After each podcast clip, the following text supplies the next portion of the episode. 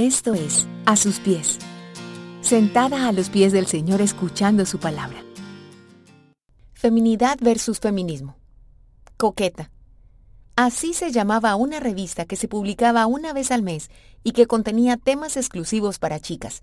Como su nombre lo indicaba, daban consejos de cómo ser bonitas, sexys, llamativas, y estaba llena de tips sobre cómo vestirse a la moda. Tal vez tú eres muy joven para conocer esa revista que acompañó mis años de adolescente ochentera. Pero quizá sí conoces otros portales, blogs, canciones y programas que pretenden enseñarnos cómo ser mujeres. Mi punto es que la cultura siempre ha estado interesada en definirnos y señalarnos cómo debemos ser, comportarnos e inclusive cómo debemos sentirnos. Es innegable el esfuerzo por influenciarnos con la cosmovisión cultural. Y en medio de esta corriente, apareció el feminismo como un movimiento de mujeres para mujeres, validado en un sentido por sus motivaciones iniciales que pretendía la reivindicación de derechos para las mujeres. Pero es necesario que echemos un vistazo a algunas cosas que el movimiento feminista ha dicho sobre cómo debemos ser las mujeres, liberadas, empoderadas, rebeldes, autosuficientes, desinhibidas sexualmente e iguales e incluso superiores a los hombres. ¿Está mal? Juzga tú, mira despacio, porque el feminismo se nos ha calado en los huesos y nos hemos creído sus mentiras bien contadas. Nos pusieron a competir con los hombres, nos hicieron sentir subutilizadas y queremos priorizar nuestro rol de esposas y madres. Nos hicieron sentir insuficientes si nuestra productividad no es económica y poco a poco nos hicieron menospreciar algunos rasgos de la feminidad con que Dios nos creó. ¿Qué dice Dios acerca de ti como mujer? Dice en Génesis 1.26 que te creó a su imagen y semejanza. Te pareces a Él, no tienes que amoldarte a los estereotipos de moda.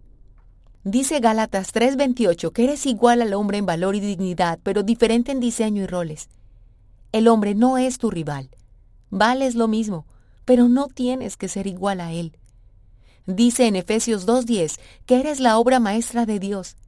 Estás bien hecha, eres hermosa, eres valiosa, Eres suficiente en Él. Dios no hace basura.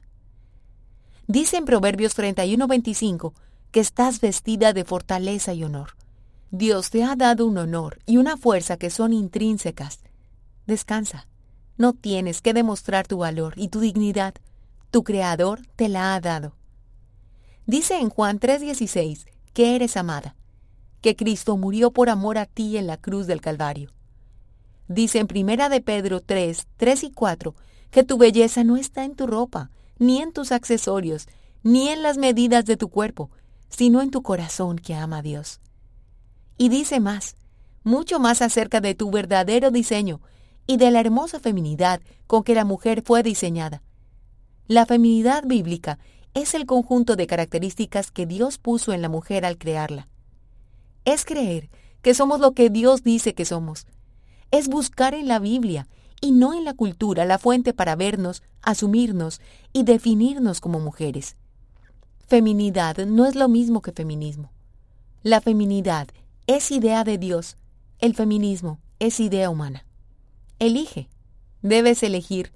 Necesitas elegir a quién vas a creerle sobre lo que eres y cómo eres.